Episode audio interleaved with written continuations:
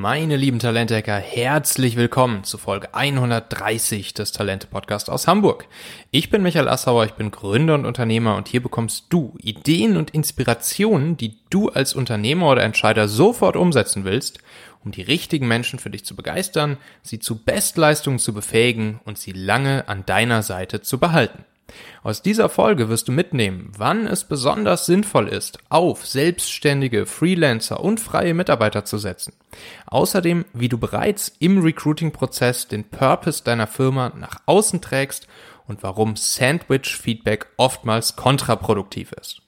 Donnerstags gibt's ja immer eine Interviewfolge hier, so wie heute mit einer spannenden Person. Und montags gibt's immer eine ganz, ganz kurze, knackige Montags-Hack-to-Go-Folge, wo du eine Idee, eine Inspiration, einen Hack mit in die Woche von mir bekommst, die du dann sofort umsetzen und anwenden willst, um ein noch besserer Leader zu werden. Klicke jetzt einfach in deiner Podcast-App auf Abonnieren oder Folgen, dann bekommst du automatisch Bescheid, wenn eine neue Folge vom Talente Podcast da ist und mein Podcast gerät noch weiter in die Sichtbarkeit. Win-win.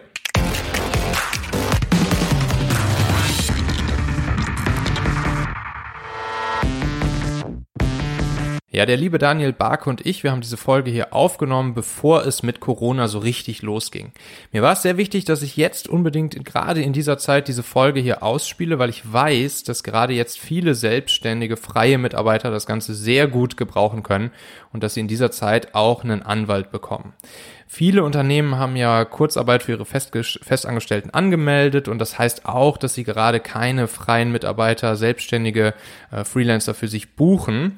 Und äh, deshalb freut es mich umso mehr, dass wir jetzt hier in dieser Folge auch nochmal ausgiebig darüber sprechen, wie und wann es sinnvoll sein kann für Unternehmen auf selbstständige und freie Mitarbeiter zu setzen. Außerdem sprechen wir auch darüber, welche Steine oftmals von Seiten der Politik, Unternehmen und Selbstständigen in den Weg geworfen werden, wenn es ums Beschäftigen von Freelancern geht und was hier unbedingt bei uns passieren muss. Vielleicht können wir die aktuelle Krise auch dafür nutzen, da wirklich mal ein bisschen aufzuräumen. Ich glaube, wir bekommen als einen positiven Nebeneffekt gerade sehr zu spüren, in welche Richtung unsere moderne, flexible, ortsunabhängige Arbeitswelt sich gerade weiterentwickelt. Also mit Stechuhren, Betriebsräten, die Dinge äh, propagieren, die immer noch Rezepte irgendwie aus dem letzten Jahrhundert sind und einer zu starken deutschen Datenschutzangst kommen wir da nicht weiter. Deshalb genießt diese Folge und viel Spaß. So, das ist meine erste Podcast-Folge, die ich hier im OMR-Studio aufnehmen darf. Und bei mir sitzt der Daniel, Daniel Barke. Daniel ist Co-Founder und CEO von Work Genius, was vielen vielleicht auch noch bekannt sein könnte als My Little Job. Kommen gleich drauf zu sprechen, wie es zu dem Namenswechsel kam. Ähm, und Daniel macht auch selbst einen Podcast, nämlich den Free Talent Podcast, der sich an Selbstständige, Solopreneure, äh, Freelancer richtet. Hi Daniel, schön, dass du da bist. Freut mich, dass wir hier äh, uns unterhalten können. Moin Michael, grüß dich. Vielen Dank, dass ich hier sein darf. Cool. Du, ähm, erzähl doch noch mal ganz kurz so ein bisschen über dich. Wer bist du und was ist so eine Sache, wenn du auf deine bisherige, ähm, ja, auf dein bisheriges Leben zurückschaust, eine Sache, auf die du ganz besonders stolz bist? Ähm, oh, das auf einer Sache runterzubrechen. Ähm, Spannende Frage. Ähm, wer bin ich? Ich bin, bin Daniel, wie du gesagt hast, ich bin Gründer von, von Work Genius, ähm, habe vor ähm, sieben Jahren das Unternehmen gegründet, damals äh, noch als My Little Job. Eigentlich so ein bisschen raus entstanden aus einer simplen Frustrationssituation am Ende des Studiums, wollten vernünftigen Semesterferienjob haben, letzten Semester haben nicht so wirklich was gefunden. Ähm, bin irgendwie mit meinem jetzigen äh, Mitgründer ähm, irgendwie im Einzelhandel gelandet und habe T-Shirts gefaltet. Das war nicht so das, was wir irgendwie machen wollten. Ähm, und haben uns dann mit dem mit der Thematik geschafft, warum äh, beschäftigt, warum ist es eigentlich ja, so schwierig, flexible Jobs zu finden für einen kürzeren Zeitraum, die einen gewissen akademischen Hintergrund irgendwie auch haben. Und so ist letztendlich die Grundidee damals entstanden zu My Little Job, ähm, äh, Studentenjob zu digitalisieren ähm, und daraus letztendlich die wesentlich größere Vision entstanden, ähm, das Thema Freelancing äh, mit Technologie wesentlich einfacher für Unternehmen als auch den Freelancer selbst zu gestalten und ich glaube, das ist auch das, worauf ich besonders stolz bin, ja. Also aus einer aus einem eigentlichen Studentenprojekt, wenn man so will, einer Idee als Student, ähm, ein, ein Unternehmen zu bauen, was mittlerweile über 70 Mitarbeiter hat ähm, und in zwei Kontinenten äh, präsent ist. Wir haben noch ein Büro in New York. Ähm, und wenn ich darauf so zurückblicke, irgendwie ja sehr, sehr viele unterschiedliche Phasen durchgemacht, dann ist das sicherlich was, äh, worauf ich stolz bin und äh, vor allen Dingen auch das mit einem Mitgründer an der Seite zu machen und gemacht zu haben bis zum jetzigen Zeitpunkt ähm, und wir uns dabei jederzeit immer gut verstanden haben. Ich glaube, das ist auch nicht äh, selbstverständlich. Ja, ja ich glaube, da kannst du sehr stolz drauf sein, auf jeden Fall. Wir haben gerade schon festgestellt, wir haben ungefähr zur gleichen Zeit damals gegründet. Als ja. wir Familionet gegründet haben, habt ihr My Little Job gegründet. Ich erinnere mich da noch an so eine Situation mit deinem Mitgründer Marlon, da saßen wir unten am Hafen bei einem gemeinsamen Freund, haben auf die Schiffe geblickt und haben uns darüber unterhalten, dass wir gerade beide unser Startup gegründet haben. Super lustig. Ja, jetzt irgendwie sieben Jahre später äh, hast du da auf jeden Fall was Massives auf die Beine gestellt. Da kannst du, glaube ich, wirklich sehr, sehr stolz drauf sein. Ähm, was ist denn das, was dich heute antreibt? Warum stehst du morgens auf? So, was ist das, was dich das Ganze weitermachen lässt und was, was dich richtig nach vorne pusht? Sind unterschiedliche Themen. Also ich glaube, zum einen habe ich über die letzten sieben Jahre eine unfassbar große Begeisterung entwickelt für dieses Thema Arbeit, einfach ähm, festzustellen, wie sieht die Zukunft der Arbeit aus, wie werden wir in Zukunft generell überhaupt arbeiten und daraus abgeleitet letztendlich zu gucken, wie wählen wir eigentlich Talente aus, ja, und wie wählen wir eigentlich flexible Talente auch, also in dem, in dem konkreten Zusammenhang äh, Freelancer aus. Und wenn man sich damit ein bisschen mit beschäftigt, dann sieht man, dass wir eigentlich bei der Auswahl von Freelancern ähm, sehr, sehr viel von Prozessen über den Haufen werfen, was wir beim normalen Recruiting irgendwie total in jedem Unternehmen sehen, ja, einen vernünftigen Recruiting-Prozess, Interviews, Assessment Center etc. Und wenn es zum Freelancer kommt, dann werden die meistens über den Haufen geworfen, dann kennt irgendwer, der jemanden kennt, der jemanden kennt. Und dann ist das unser neuer Freelance-Grafikdesigner. Ähm, und dieser gesamte Auswahlprozess wird über den Haufen geworfen und ist nicht mehr, nicht mehr da, ist obsolet. Und wenn man dann noch irgendwie in, in andere Länder guckt, ja, die nicht so gut funktionierenden Jobmarkt haben, wie wir es vielleicht in Deutschland, USA oder UK haben, sondern Länder guckt wie Indonesien, Brasilien, ja, und teilweise Südamerika, Südostasien, ähm, dann ist, dann hat man einfach keinen funktionierenden Auswahlprozess. Ja, das heißt, wenn ich irgendwo in, einer, in einem Dorf aufgewachsen bin, irgendwo in Brasilien, dann habe ich einfach keinen Zugang zu Jobs, die irgendwo in der Großstadt in, in dem Land passieren. Und dafür Technologie zu entwickeln, das eines Tages irgendwie auch möglich zu machen, global Jobs basierend auf eigentlichen Fähigkeiten und Skills vermitteln zu können, das ist sowas, was, was irgendwie einen antreibt, ja, und mhm. ähm, einen morgens aufstehen lässt und sagen lässt, äh, heute geht's mit voller Motivation nach, nach vorne. Cool. Bevor wir jetzt gleich auf den ganzen Freelancer-Markt, auf die Thematik noch ein bisschen stärker eingehen, ähm, sag mir noch mal kurz, was würdest du sagen jetzt, wenn du auf die sieben Jahre My Little Job Work Genius zurückblickst? Hm, was war so eine, so eine Zutat für deinen Erfolg, für euren Erfolg? Ähm, die euch getragen hat, die euch als Firma, als Team getragen hat, äh, dahin, dass ihr heute da seid, wo ihr seid, 70 Mitarbeiter in Deutschland, nochmal 15 in USA. Was war so, so euer Erfolgsrezept, euer Erfolgsgeheimnis, so, die Secret Ingredient?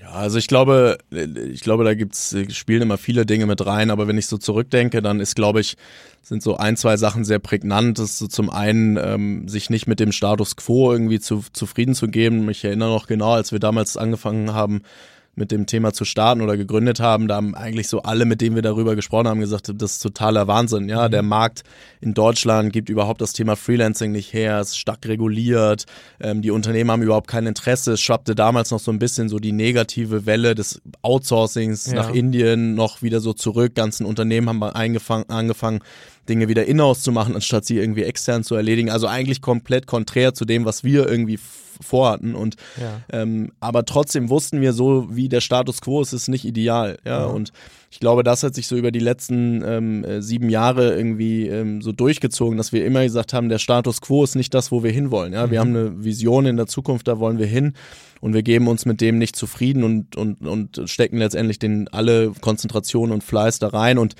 so diese Kombination aus das Ziel vor Augen, aber trotzdem im Jetzt äh, und gleich zu leben und Dinge voranzutreiben, so diese Kombination, ich glaube, das ist irgendwie so das, wenn ich sagen müsste, den einen Punkt rausheben wäre sicherlich mhm. das, was, was es ist. Ja. Mhm. Und äh, gab es auch mal so einen richtigen Rückschlag oder irgendwas, was, was am Ende ein massives Learning war, wo du sagst, okay, sowas würde uns hier jetzt nicht nochmal passieren, ähm, zum Beispiel bei, bei meiner nächsten Firma oder jetzt auch in dieser? Ja, also ich, ich, ich selber bezeichne Rückschläge immer eher als, als Herausforderung. Also klar, ähm, ja, ich glaube, als Gründer erlebt man irgendwie jede Woche Rückschläge, ähm, mal kleinere, mal größere. Daraus ergeben sich dann, finde ich, immer Herausforderungen, um mit diesen Rückschlägen umzugehen und zu lösen. Mhm. Ähm, das heißt, ich glaube einfach so grundsätzlich irgendwie eine, eine positive Herangehensweise wenn ich so ein, zwei Ereignisse rausheben müsste, ich glaube, ist sehr schwer, weil es eine sehr große Palette ist, aber wenn ich ein, zwei Sachen herausheben würde, ist zum einen, wir haben mal so nach zwei, drei Jahren, ähm, als wir zwei, drei Jahre alt war ins Unternehmen, haben wir gesagt, wir wollen unsere Technologie nochmal komplett auf neue Füße stellen, mhm. weil man, ja, wie es dann halt so ist, man der fängt als, genau, man fängt als Student an, er hat dann irgendwie selber einen Student, der für einen ja. programmiert und dann ja. hast du irgendwann so einen Flickenteppich an, an, an Technologie. Wir müssen einmal alles neu bauen. Komm, genau.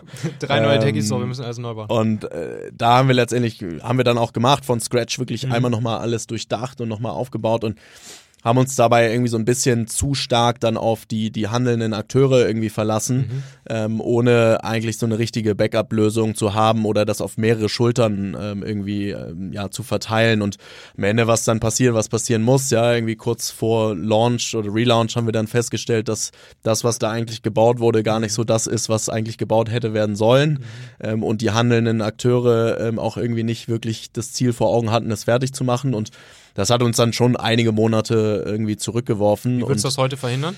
Ja, also ich glaube zum, zum einen mehr die Verantwortlichkeit verteilen. Also klar, du kannst einen haben, der den Hut auf hat, aber letztendlich mehr Leute haben, die Verantwortung tragen, die auch an Sprints mehr partizipieren und wirklich mhm. sagen, das sind, ist der Status quo, da können wir irgendwie einen Haken dran machen, das ist erledigt. Also einfach die Hauptverantwortung nicht so stark auf eine Person ähm, zuteilen, sondern mehr mehrere Leute einfach mit involvieren ähm, und einfach, glaube ich, noch ein Stück weit ähm, mehr einfordern, äh, wo stehen wir gerade. Ja, klar, am Ende haben, haben, hat man als nicht technischer Gründer nie das Verständnis von einem sehr guten Entwickler. Mhm. Aber man kann, glaube ich, heute durch oder ich könnte heute durch, durch durchdachte Fragen relativ gut rausfinden, sind wir da, wo wir uns befinden müssen. Ja, mhm. und das, da war ich damals einfach noch nicht. Mhm, okay, verstehe. So, der Freelancer-Markt. Das ist ja so ein Thema, ne? Das ist auch, wir haben gerade schon zusammen Mittag gegessen, haben äh, schon angefangen zu politisieren. ähm, also, das ganze Thema äh, Freelancer, hiren, Freelancer beschäftigen in der Firma bei sich ist in Deutschland ja im weltweiten Vergleich ziemlich reguliert. Ähm, erstens, was sind so deine, deine Beobachtungen? Wie ist so grundsätzlich erstmal die Entwicklung der Nachfrage nach Freelancern in den letzten Jahren, äh, sowohl weltweit als auch in Deutschland? Mhm. Ähm, welche regulatorischen Entwicklungen siehst du vielleicht auch in anderen Ländern oder eben vielleicht auch keine Entwicklung? In den USA seid ihr jetzt viel unterwegs. Und was würdest du sagen, wie sollten wir uns hier ähm, regulatorisch anpassen? Müssen wir uns anpassen? Äh, wenn ja, wie? Also so viel vorab, wir müssen uns auf jeden Fall anpassen, ähm, aber ich fange mal chronologisch an. Ähm, wie, wie, wo sehen wir irgendwie die, ähm, oder wie, wie sehen wir die Nachfrage nach dem ganzen Thema? Ähm, gerade so in den letzten zwölf Monaten, gerade so 2019, haben wir viele Unternehmen gesehen, die sich sehr stark damit beschäftigen, wie sieht eigentlich meine Workforce der Zukunft aus, ja, und das heißt nicht unbedingt, wir wollen jetzt alle nur noch Freelancer beschäftigen, sondern es ist einfach, wie gestalte ich eigentlich meine Ressourcen in Zukunft. Ja, und mhm. damit spielt auch so ein bisschen der Trend rein, dass äh, Menschen generell flexibler arbeiten wollen, nicht mehr den vor Augen haben, ich habe einen Arbeitgeber und für den arbeite ich jetzt die nächsten 20 Jahre, sondern das Thema Arbeit wird einfach flexibler. So und mhm. Unternehmen, gerade größere, fangen jetzt schon damit an, sich damit zu beschäftigen und zu sagen, wie sieht eigentlich meine Workforce in zehn oder fünf oder zehn Jahren aus? Was muss ich eigentlich heute für Grundsteine legen, damit ich in fünf oder zehn Jahren wettbewerbsfähig bin? Ja, mhm. weil wenn ich Mitarbeiter, die heute Vollzeit arbeiten, äh, in-house arbeiten und fest arbeiten, mhm. nicht mehr in der Form bekomme, dann muss ich eben schauen, was sind Arbeitsformen der Zukunft und dazu gehört Freelancing. Ich glaube persönlich, dass Freelancing und Festanstellung immer stärker verschwimmen wird, also dass wir nicht mehr diese ganz harsche, klare Trennung haben, das sind Freelancer, das sind Interner, sondern dass wir viel so, so Hybridmodelle sehen. Ja, also dass jemand auch in Deutschland ja, auch in Deutschland. Ich glaube, es dauert ein bisschen länger. Ähm, dazu. Aber muss sich da regulatorisch noch was ändern? Weil aktuell ist es ja äh, tatsächlich. 100 Prozent. Ja. Also aktuell ist es oftmals einfach nicht möglich. Ja, ja. Gerade schon erzählt, äh, im, im Konzern, da ist es so, dass die Freelancer äh, einen eigenen Bereich im Office haben ähm, und diesen Bereich nicht verlassen dürfen und nicht die imaginäre Grenze, da steht tatsächlich so ein Schild dazwischen, nicht rübergehen dürfen zu den Festangestellten. Ja.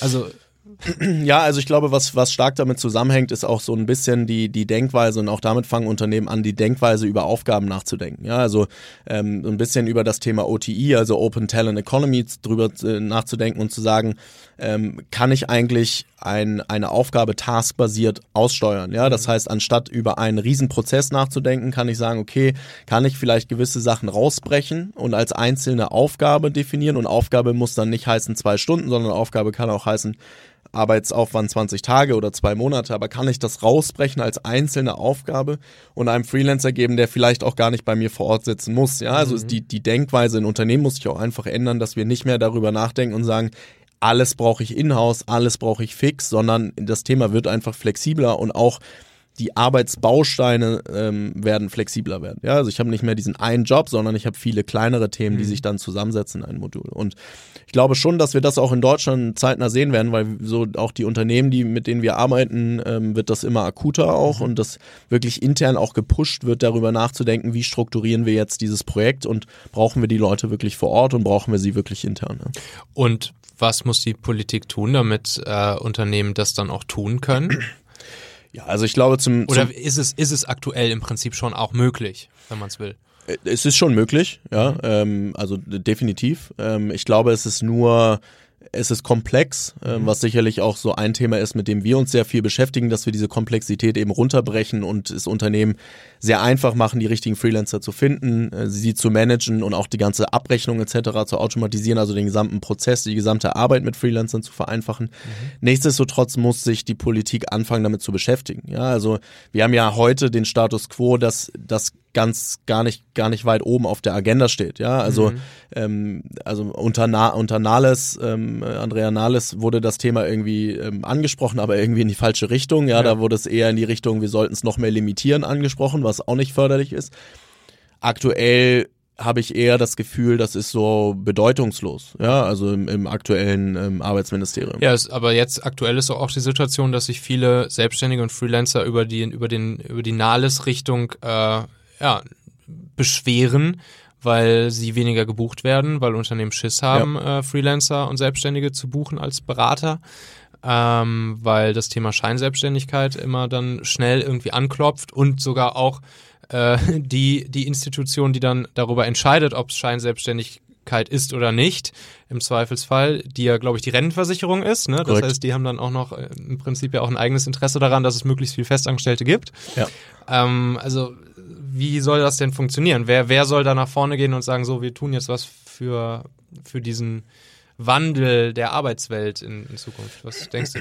Also ich glaube, zum einen ist erstmal die, die, die ich glaube, im Grund, ähm, die Grundvoraussetzung ist erstmal, dass wir ein Stück weit unser Mindset ändern. Ja, weil in Deutschland sehen wir sehr, sehr häufig noch den Fall, dass äh, Freelancing so oder Freelancer so gesehen werden, als hätten sie gerade keinen Job gefunden und deswegen wären, wären sie Freelancer. Ja, also so die Prämisse ist, ah, wann, wann fängst du deinen nächsten Job an? Machst du das nur als Übergangslösung oder mhm. bist du gerade arbeitslos und bist Freelancer? Also die Wahrnehmung des Freelancings in Deutschland ist viel, viel schlechter, als sie eigentlich ist, weil gerade die Leute, die ein sehr gutes Standing haben, die ein gutes Netzwerk haben, die vielleicht schon 10, 15 Jahre Berufserfahrung haben und das leveragen können über ihr Netzwerk, werden Freelancer. Mhm. Ja, und die werden Freelancer, weil sie Freelancer werden wollen und nicht, weil sie an der Notsituation äh, gedrungen werden, Freelancer zu sein. So, ich mhm. glaube, das ist das Erste. Das Zweite ist, wir müssen anfangen, über Lösungen zu denken. Ja, also was ich heute sehr viel höre, sind Themen, das funktioniert nicht, das geht nicht, das ist negativ. Ja, also dieses Mindset ist, wir, wir müssen uns dagegen sperren,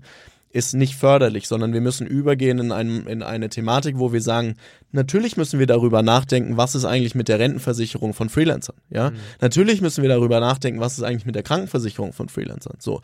Aber wir müssen halt in eine, in eine Phase kommen, wo wir eben Lösungen schaffen, so. Und ich, also ich persönlich verstehe nicht, warum kriegen wir es hin, dass es eine Künstlersozialkasse gibt, ja, wo jedes Unternehmen x Prozent abführt für äh, so, ähm, künstlerische mhm. Leistung, also wenn ich irgendwie Grafikdesign habe, ähm, mach sowas für eine Rentenkasse. Ja, also sag jedes Unternehmen, wenn sie Freelancer beauftragen, muss fünf Prozent in die Rentenkasse abführen. Mhm. So.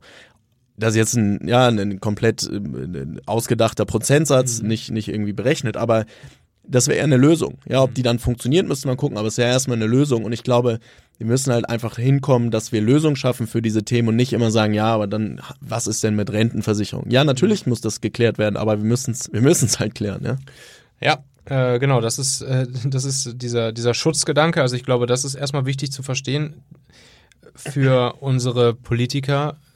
Ja, ist zwar schön und gut, dass ihr Selbstständige vor sich selbst schützen wollt ähm, und sie ähm, ja lieber in eine Festanstellung beziehungsweise in die in die staatliche Rentenversicherung oder Krankenversicherung äh, reinschieben würdet, aber dass die Leute sich einfach selber dazu entscheiden, dass sie dass sie sich, dass sie sich eigenständig dazu entschieden haben, Freelancer sein zu wollen, um vielleicht eben sich nicht in so ein Korsett drücken zu lassen ähm, und dass ihre eigene freie Entscheidung war, das darf man halt einfach nicht vergessen an der ganzen Geschichte. Ja, und ich glaube, es gibt auch viele Punkte, ja, also du hast ja kurz vorhin eingangs meinen, meinen Podcast auch angesprochen, mit, wo ich, wo ich mit vielen Freelancern auch spreche und ich hatte beispielsweise vor ein paar Wochen einen Freelancer, der hat für große Verlagshäuser gearbeitet und hat gesagt, ich war so nah dem Burnout, ich, ich, ja, ich war in diesem Konstrukt ja. gefangen, ich wollte da raus.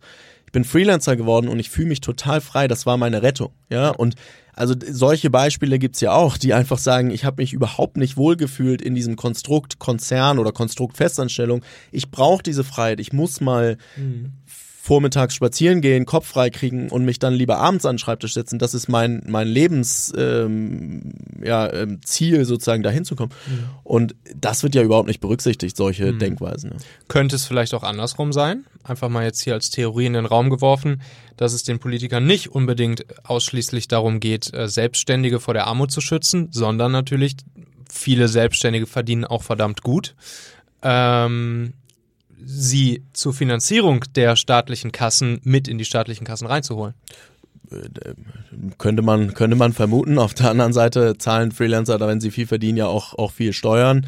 Dann könnte man das ja irgendwie quer subventionieren und sagen, x Prozent von Freelancern, die Steuern zahlen, gehen wiederum in die Rentenkasse. Also, aber es ist genau ein Punkt, ein guter Punkt, den du ansprichst, weil auch das wäre ja eine Lösung. Ja, man könnte ja sagen, fünf Prozent von den Steuern, die Freelancer zahlen, gehen in die Rentenkasse. Mhm. Auch, ja, nur ein Beispiel, aber ähm, es muss am Ende Lösungen geben für das Thema, weil wenn wir in die USA gucken zum Beispiel, da sind jetzt mittlerweile 40 Prozent der arbeitenden Bevölkerung Freelancer, ja, also 4-0 ähm, und die Schätzung 2030 werden es die Hälfte sein, 50 Prozent das ist eine ganz andere Denkweise über das Thema Arbeit, ja. Mhm. Und ähm, ich glaube einfach, dass viele junge Menschen im Zweifel auch in Länder gehen werden, ähm, wo sie diese Flexibilität bekommen und dann wir im Zweifel in Deutschland noch mehr gute Leute verlieren, als wir es sowieso schon tun. Ja, das ist, das ist eh was. Äh, ich habe letztens nochmal die Statistik gelesen, ich kann mich nicht mehr genau erinnern. Ich glaube, irgendwie letztes Jahr allein, was waren das, über 200.000 Experten, Fachkräfte, Fachleute, die Deutschland einfach verlassen haben. Ja. Ähm, und das werden nicht weniger, das werden von Jahr zu Jahr mehr.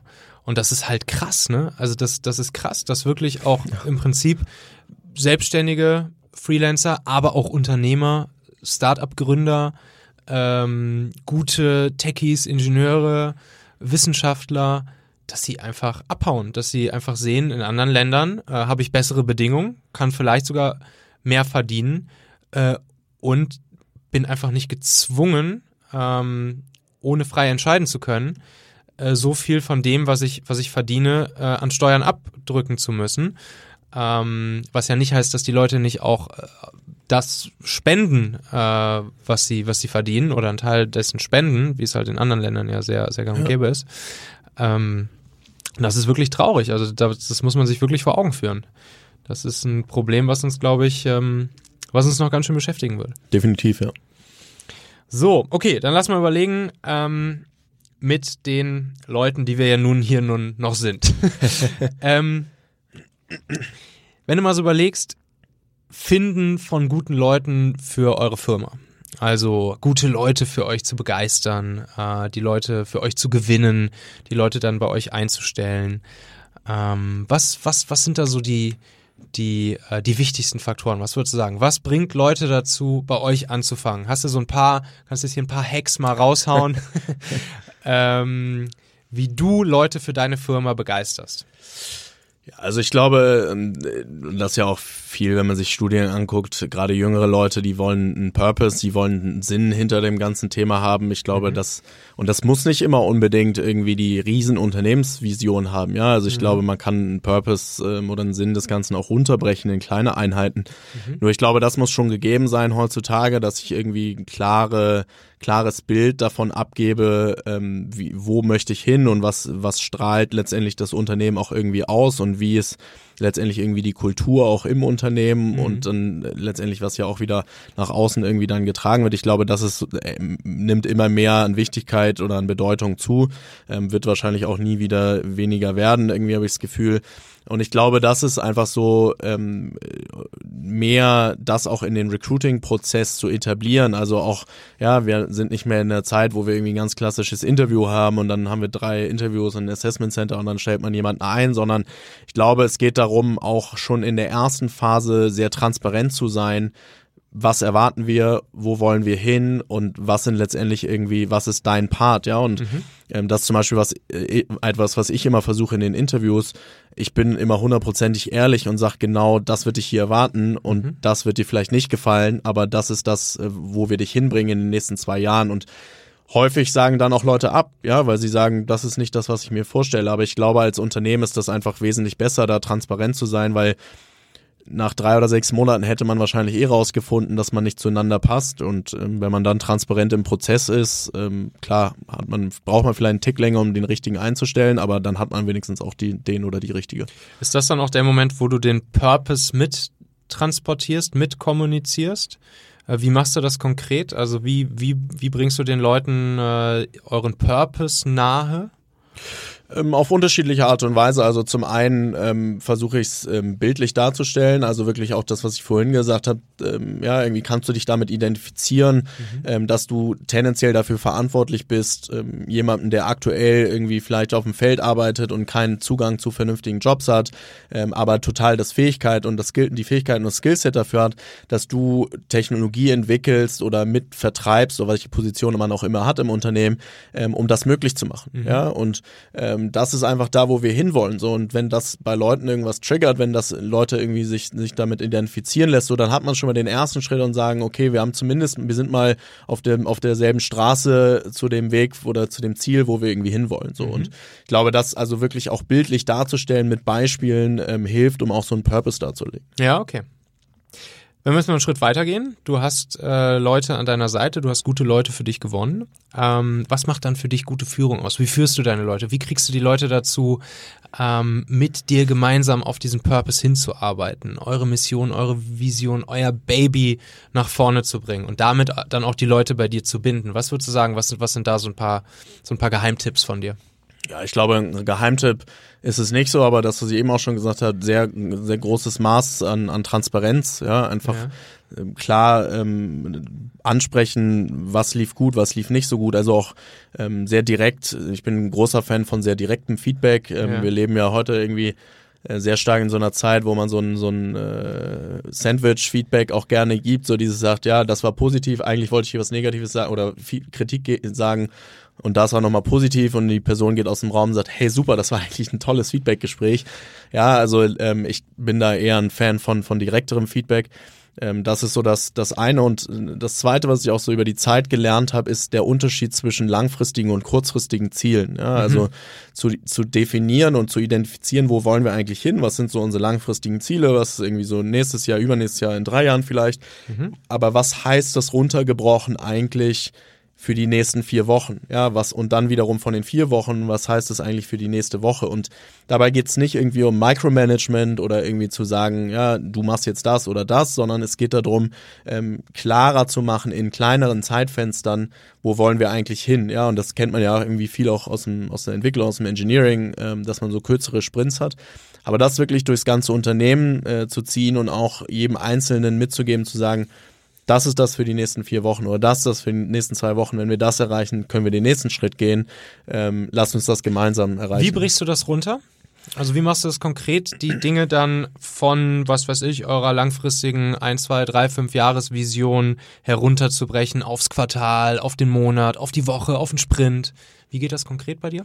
Ja, also ich glaube, zum einen äh, sich erstmal anzugucken, was ist überhaupt das, das, das mittelfristige Ziel. Ja, also ein ganz konkretes Beispiel, was wir vor kurzem, äh, vor ein paar Wochen jetzt hatten, war, dass wir so im Recap für, für letztes Jahr irgendwie uns angeguckt haben, gesagt haben, wir wollen so mehr in, in Richtung Thought Leadership gehen, also nicht nur von uns Gründern, sondern auch, auch die Führungskräfte, also mehr nach außen tragen, dass wir eben äh, Expertenwissen haben in unserem Bereich, ja, von HR über Engineering, über Marketing, also die Leute, die letztendlich letztendlich Teams führen, dass die eben auch mehr nach außen tragen und Expertenwissen teilen. Und es hat so gut, hat gut funktioniert, aber hätte deutlich besser laufen können. So, und dann haben wir im Recap irgendwie gesagt, ja, ähm, Thought Leadership haben wir eigentlich nicht so richtig erreicht, ähm, weil wir, wir nicht jeder hat irgendwie regelmäßig seine Sachen gepostet. So, dann hab Recap heißt mit den anderen Führungskräften genau, zusammen. Genau, genau, ja. Und ähm, dann habe ich eben gefragt, ja, aber was war denn eigentlich ähm, so das Ziel war irgendwie mehr Expertenwissen nach außen zu tragen so, was heißt denn das eigentlich? Ja, also was heißt das überhaupt? Können wir runterbrechen das in eine äh, Frequenz? Können wir sagen, Expertenwissen teilen heißt für uns, jede zwei Wochen postet jede Führungskraft irgendwas auf LinkedIn oder äh, im Blog, Unternehmensblog oder wie auch immer. Ja. ja. Also runtergebrochen in Ziele, die greifbar sind, weil dieses Thema, und das war rückblickend auch ein Fehler, zu sagen, wir wollen mehr Thought Leadership und wir wollen mehr Expertenwissen nach außen tragen, das ist ein Ziel, definitiv, mhm. ja, und das ist auch ein, ein mittelfristiges Ziel. Aber was heißt das jetzt? Ein Objective. Ja, genau. Was heißt das jetzt? Ähm, und das ist so ein ganz konkretes Beispiel, das runterbrechen und sagen, okay, jetzt wissen wir dieses Jahr jede vier Wochen einen Expertenbeitrag plus einen Auftritt auf einer Konferenz oder wie auch mhm. immer, aber runtergebrochen in sehr kleine Ziele, die man gut messbar, ähm, also ich am Ende gut messbar irgendwie angucken kann, wurde es erreicht oder nicht, mhm. weil ein Ziel mehr Expertenwissen teilen, Thought Leadership, ja, wie, wie misst man das? Mhm. Ja, total subjektiv. Mhm. So, und okay. ich glaube, das ähm, ist, ist immer hilfreich. Kleiner Hack natürlich an der Stelle auch. Dadurch erweitert ihr natürlich eure Sichtbarkeit in die Expertenrunden hinein und äh, fangt damit auch dann natürlich an, euren Talente-Funnel zu füllen, ne, mit potenziellen neuen Leuten. Das ist einer der Gründe, warum das Die dann eure Leute äh, auf Konferenzen oder bei einem LinkedIn-Beitrag sehen. Genau. Cool. Ähm, ja, Daniel, super. Dann äh, sag uns doch zum Schluss nochmal ein so eine, so, eine, so eine Buchempfehlung, die ich unbedingt auf meine To-Read-Liste schreiben muss. Ähm, kann Business, kann Sachbuch, kann alles Mögliche sein. Ähm, ein Buch, wo du sagst, das sollten unsere Hörer auf jeden Fall sich mal zu Gemüte führen. Also auch da, ich glaube, es gibt unfassbar viele gute Bücher, die man, die man lesen sollte und es ist ja dann am Ende auch so ein bisschen subjektiv, was gefällt wem. Ich muss sagen, ich habe jetzt gerade vor kurzem äh, das Buch Shoe Dog gelesen von dem, mhm.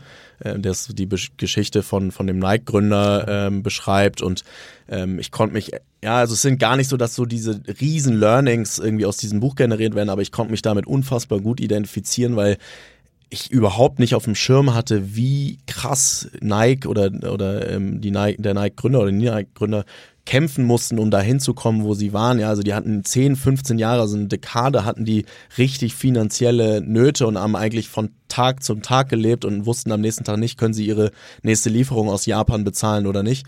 Und dieses Buch beschreibt einfach in einem sehr coolen Detail, wie die sich da durchgekämpft haben und was irgendwie so die nächsten Schritte waren und wie sie irgendwie immer wieder auf die nächste, die nächste Hürde überkommen sind. Und das war irgendwie cool. Also es hat sich gut, war gut lesbar, ähm, äh, konnte man leicht, leicht durchlesen und hat trotzdem irgendwie dieses, diesen Impact gehabt. Ähm, kann ich, kann ich nur empfehlen, muss ich sagen. Super, verlinke ich drunter. Ähm, was ich auch drunter verlinke, wie man dich am besten kontaktieren kann. Was würdest du sagen, wenn jetzt jemand mit dir oder mit Work Genius in Kontakt treten will? Wo geht das am besten? Zwei ideale Wege sind sicherlich äh, entweder bei LinkedIn ähm, oder einfach per E-Mail an, an daniel at workgenius.com. Äh, das sind so die beiden Kanäle, auf denen ich sicherlich auch am schnellsten reagiere und, und responsive bin. Also wer immer mit mir in Kontakt treten möchte, die beiden Kanäle sind, sind auf jeden Fall super und gut geeignet. Daniel, tausend Dank, super spannend. Daniel Barke von Work Genius und dem Free Talent Podcast. Tausend Dank. Danke dir. Ciao. Ciao.